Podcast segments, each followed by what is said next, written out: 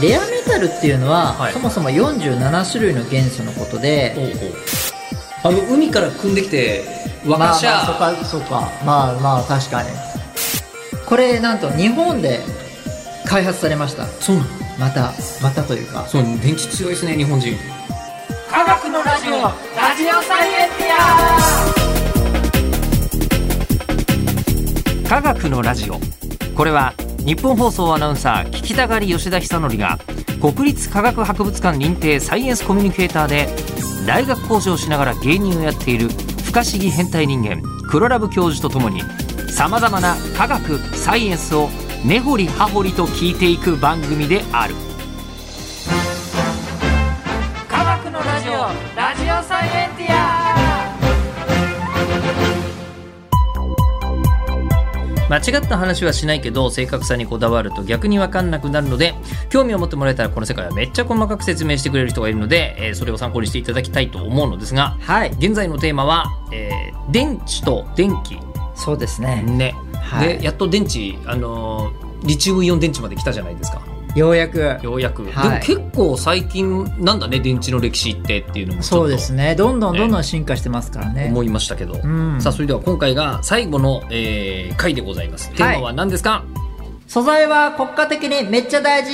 芸人も大事にしてふう大事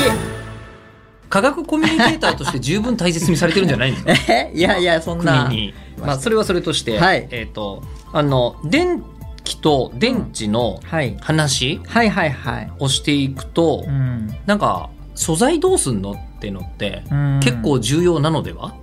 と思いましたレアメタルとかレアアースとか言うじゃないですかそうなんですよね、これあのもしこの国と揉めちゃったらこれが入ってこなくなっちゃうから大変だよみたいなもうそれの覇権争いとかいろいろやってますから言っねてますよねでレアメタルっていうのは、はいそもそも47種類の元素のことでおうおうもうはっきり決まってるんですよレアメタルそう47個そうですうね、んで産出量が特定の国に偏ってるとか、うんうんうんそういう単理生成が困難とかこのうち一つでも当てはまってるものが大体レアメタルになるというようなこれですあレアメタル表レアメタル表じゃん見せてください、はいね、なんとなくこうあのベビーメタルとかだったらよく見に行きましたけどあレアメタれルレアメタルの周期表格それなんです けどもリチウムベリリウム、うんえっ、とマグネシウムとかもそうなんですかなんて言うんだろうき金属のビタミンって言われる感じでなんか性能を上げるような役割のものほうほうほうほをレアメタルっていう感じで思っていただけたらとう要はまあ貴重なんですよね、希少でなかなか取れないってやつですね、ん鉱物の中になんかおにぎりの具みたいな感じでちょびちょびちょびちょびしか入ってないああ生成できにくいはいはいはいっていうのがレアメタルの定理で、いまあ、いろんな定理があるかもしれませんけど、まあ、それリチウムとかもそうだし、うんっていう感じですかねリ。チウムイオンのリチウム、はい、じゃあもうどっかからあの取れなくなったりするとみんなスマホ作れなくなっちゃうから大変やばだいよっね、ていみうことたいになりなます。はいこ、とになるしなんかでもパーッと見てみると、うんあれですねあのなんかチタンとか、うんいかにもそれっぽいやつがレアメタルなんですねそうです例えねばね。はいえーであとなんかあのーネオジムもそうですね。あネオジム磁石のあの磁石とか、はいはいはいはいあれもすごい貴重なものですかね。少ないけどもそう必要だっていうことですね。はい、でまあでもちょちょっとだけ混ぜるだけですごい性能が上がったりするわけだからそういう扱われ方してるわけですよね。そうですそうですそうです。ねさっきどうすればいいんでのすかそのリチウムっていうのは比較的レアメタルの中ではこう埋蔵量というか資源量多い方なんですけども、うんうんさっきの言った通りその電気自動車とかにも使われるじゃないですか、電気自動車って結構量、うん、結構多いですね 1, まあ一台相で当も。な台数作らなきゃいけなそうだしね、さはらい、にね。そうなんですよ、うんなのでやっぱり結構足りないくなるであろうってことで、なのでレアメタルのその金融措置とか受けてしまってその国の元素戦略っていうのが10年ぐらい前からかな始まっ10年20年ぐらい前から元素戦略っていうのがえ、日本そんなことやってるんですか、はい、幻想戦略でずっと元元素戦略ずっとつつあの伝わっていて今ちょっと新しい言葉になってマテリアル革新力強化戦略とかほ国のプロジェクトになってるんですけど、うんまあ、呼ばれていて、うんまあ、要は結局はそのレアメタルを使わずに違うのに使おうとかそういう戦略のことですね。あなるほどじゃあ2つ方法があって、うんまずそういう国とあんまり揉めないようにしましょうよとか、まああ、の自前であの取れるとこを日本の近くの海から探しましょうよみたいなそうですねそうそうそ方う向性もある一方でそうでそもそもレアメタルとか使ってるから危なくなるんであって、うんレアメタルなんか別になくても電池作れるぜってなればなれば一番それはそれでも安全だから。頼らないでいいわけですからね。なるほど両方あるわけですねそうそうそう戦略としてそうまあ、そりゃそうかそのリチウムイオン電池っていうのはリチウムっていうのはレアメタルの中でもその埋蔵量とか資源量多い方なんですけども、うんうんうんやっぱ電電気自動車1台分でも相当の容量使うので、うんうんリチウム足りなくなるんじゃないかとう、んうんで科学的に性質が似たうんうんナトリウムっていうのを使って電池を作ろうじゃないかみたいな研究もあるんですよね。 ナトリ塩じゃないえーナとトリウムってちょうど塩化ナトリウム、まあ塩化ナトリウムはそうですねナトリウムなんでここちょうど同じあのなんだろう周期表の中のも同じ属なのあでリチウムって同じ性質なんですよえっと、一番左側の列にありますよねそうです周期表のこねこですねうんでちょうどそのおお隣にあ真下に水平リーベ僕の船なーにだからはいナトリウムリチウムの下にある、はいえでも代わりになるもんなんですかああの基本的にこの周期表って大体あの下にあるものは同じ性質なんですよここって言いますよね、はい似たなの性質でがあるって目の前にナトリウムっていうのがあるので、ええナトリウムというのはまあ基本的には同じ性質のものなんですけども電池の電圧はレリチウムを使うよりも0.3ボルトちょっと低下しちゃったりとかですねえでもできるんですか、できますはい、へーでナトリウムはリチウムよりもちょっとイオンの体積が2倍とか重さでは3倍なのでうんうん、かさばっちゃう重たくはなっちゃう重たくなっっちゃうということでエネルギー密度の点ではちょっとリチウムよりはちょっとハンデがあったりもするんですけども、うナトリウムさんはなんと3桁以上の資源量が豊富いやだって塩でし ょ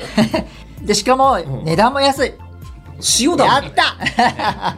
だってリチウムコンビニで売ってるの見たことないですけど 塩ないコンビニないでしょまあまあそうですねでコストパフォーマンスも優れているのでナトリウムイオン電池っていうのを作ろうじゃないか作れたらいいねっていうのが今あってほ研究をいろいろススタートさせてるっていう状況ですかうねできるんですでもそこまではもう試してる人がいるってことですよねそうですそあうでですきるできそうるリチウムっぽくなるなるみたいなすいろんなそのいろんな実験をしているので、ええ一つのかナトリウムイオン電池としては、はい正極にそのナトナトリウムというかはい、ナトリウムイオンを通すものを使って、うんあの固体電解質を使う電池があるんですけどもはい、ちょっとできたんですけど固体なのね固体のバージョンで全す固体電池にも近い感じですねそうですねのナトリウムイオンバージョンなんですけどうんうんもうん300度程度に温度を保って使うえるなら使える電池ができました熱 いな熱いね熱いんですけどだからその使用上は限定されるんですけどもまあその300度以上に保ってられるような電池ならう使えるぞというのがありますんなんか熱いことだったら使えるんです かねうーんそうですねなかなか何に使うかまだわからないですけども、まあまあそこら辺も今まで技術の積み重ねで何とかしてきたそうですもそうんなんでだすからいけるかもしれないですねはい、とかまあいろんな水系水あのさっきこ全固体でしたけど、うん水系のナトリウムイオンで何か作ろうねみたいな研究が今動いてたりしますね。まあ塩だしね、ははあ、これ市場規模とかはすごいことになるんですよい、イギリスの調査だと2033年までに1兆5,000億円程度まで拡大するというには言われている感じですかね。めちゃくちゃなまあでももうもう未来予測は分かんないからねじゃあはいはい、はいはいはいここまでのところ、はい電池の話はボルタ電池から今回ね、うん始まってましたけど、うんえっと、そういう電極を2つ挿して、うんえっと、電気が発生するよ電流が発生するよっていう以外に、はい、あの太陽電池とかあるじゃないですか。あー太陽電池ええこはいれ多分原理がそもそも違うんですよね多分ね我々はリチウムが欲しいんじゃなくて電流が欲しいんですよはいはいはあいくまで、はいええだったら別に全部太陽電池でも構わないんですけどうん、うん、太太陽電池の研究とかもそのなんですかあの戦略的には重要なんじゃないマテリアル革新力強化戦略いやめちゃくちゃ大事で今でし太陽電池ってそもそも、はいそのシリコンで作られてるんですよシリコンシリコンまああの半導体で使われる石のようなやつですかね、はいはいはいでそれにこうえっ、と酵素とか混ぜたりして、いろあの電子をこう余った状態にする、うん N 型半導体と P 型半導体のを合体させて作ってるだけなんですね。もう全然だけって感じしなかったんですけ ど一応そうなんですねなので化学反応が起きてないんですよあそこあのあそうなの化学電池はいろいろこうイオンになって、はイオンになってこういろいろこう性質完全な化学反応が起きてますけど、太陽電池っていうのは光を当ててその PN 半導体っていう半導体が2つあるんですけどそこに光が当たるとあのエネルギーをもらって電子が生まれてそれをただ循環してるだけなんですよね PN 型半導体から P 型半導体に電子を渡してるだけ。うんっていう化学反応が起きてないんですよ。冷気して化学反応っちゃ化学反応だけどちゃんとした化学反応ではない電子をただ受け渡ししてるだけっていうのが太陽電池のやり方なんですけど、それはシリコンなんですねうんはいでそれシリコンじゃないペロブスカイト太陽電池っていうのが今熱くできていてペロブスカイト太陽電池はいほうほうほうっていうのはこれは何ですか海一胆石って言って海地海一胆石あ海の一胆石こういう感じなんですよね見せてい肺チタン石であ肺チタン石って言われるんですけなるほど肺っていうのは石灰とか言うとあそうです石灰と書いて石灰になるじゃないですかだから、はこれで灰と書いて貝と読み、はいチタンは金属のチタンで、はい石と書いて、えーはい貝チタン石はい貝チタン石のことがペロブスカイト、の一種ですね、うんうんうんっていうのがあって簡単に言うとこれ一般的な化合物でこう合成できるものなんですけども、はい、それを使ってあのなんだろう結晶構造がペロブスカイト構造って言われるんですね、そういう構造のものを全部ペロブスカイトって言うんですけどもなんかあぜくら作りみたいなものあぜかそういうのがある まあでもそういうようなそういう感感じじ、ですはい、うんあのペロブスカイト作りの太陽電池ですねはい、そのそれを利用した太陽電池っていうのが今ちょっと熱くなってる状況ですかねあの熱持ってるみたいになってま すけどすごい弱い光でもあのなんていうの発電できるとか、うんあとなんだろうな 3D プリンターとかでも簡単に作れるんですよプリンターで作れるのそうなんですへえ不思議なもので要はだからその素材なので、えなんていうんだろうなそういうインクベースにしてこう印刷すればいいっていう感じですかね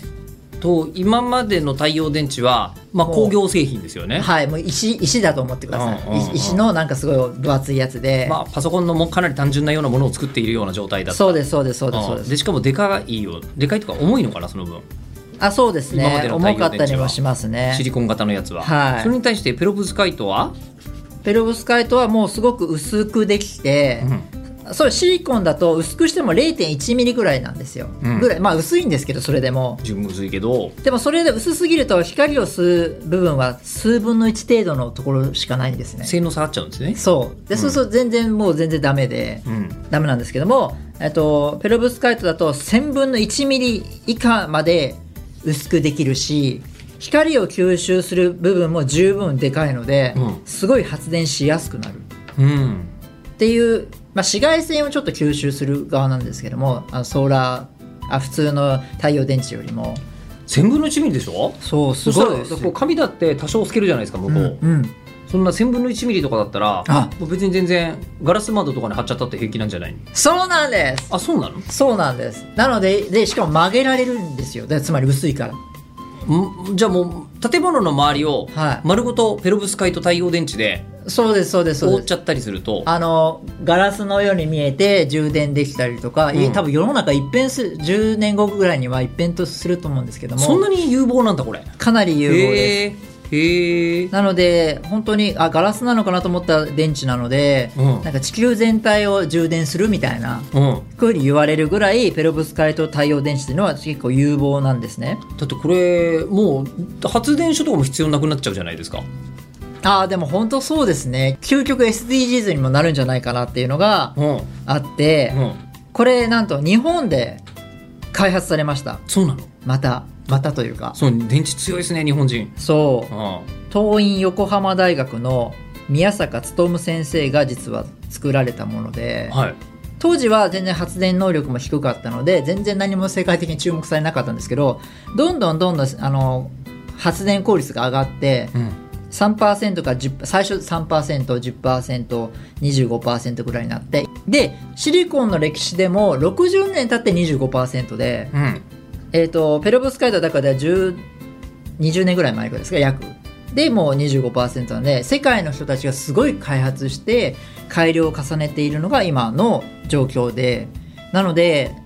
これもまたその全固体電子と同じですけどどうやって開発してその大量生産がまだ難しかったりあと耐久性がちょっと弱いんですね。うん。えー、と10年から15年まあ十分といえば十分ですけど普通の太陽電池は25年以上かあの持つのでそこら辺をどうするかっていうのが問題があったりするんですけど、まあ、そこら辺を改良すればもしかしたら2030年2025年までには、 まあ、いけるかなあの、ただそのペロブスカイトって、うんそれただものすごいめちゃくちゃレアな、ね、素材使ってるんですよだったらそんな作れないじゃないですか、うんうんうんうんそんなことはないんですか本当に一般的な化学物質からこう合成してできるものなので海チ炭石、そうチタン酸カルシウムっていうんですけどもあの細かく言うと、うん、それはあの意外と大丈夫っていうことは言われてますね。いいことずくめじゃないですかまあ、うん、いいことずくめですかね。少し、そうですね。少しそうかもしれないですね。若干、鉛を使用してるために、 あの、マイナスなこと言うと、ちょっとそこら辺はちょっとまだデメリットですけど、まあまあ、もうちょい改造するっうんうていうのが今の状況ですかね。ーんそう、そこら辺はちょっと楽しみです。で、最近では、あの、シリコンの普通のその太陽パネルに、そのペロブスカイトのパネルを貼り付けて、つあまり、なるほどそう。えっ、と二重取りああ、そうです。あの、あーで、しかもさっき言ったように、ペロブスカイトっていうのは紫外線、えっ、と、400ナノメートルぐらいのところうんのとからを波長の光を波長の光を中心に吸収してるんでソーラーパネルっていうのはまあ800とかそのなんかし可視光とかあの辺なんですねなのでちょっとわ分けてられるんですよ住み分けができるのでそこにこう貼ってタンデム型のソーラーパネルを作るとかなり効率いいものが作れるので確かに徐々に徐々頭いにい従来のものも改良されるしそのペロブスカイトだけでビルを作るとかも可能になるんでないかということでおー相当変わるんじゃないかなうん世の中が。っていうようなのが今あったりしますかね。それを全固体電池に貯めたりするとかいう時代が来るんですかあねそうですね。電気って意外に歴史が浅いからまだまだ伸びしろあんだなっていうのが今回の感想うん。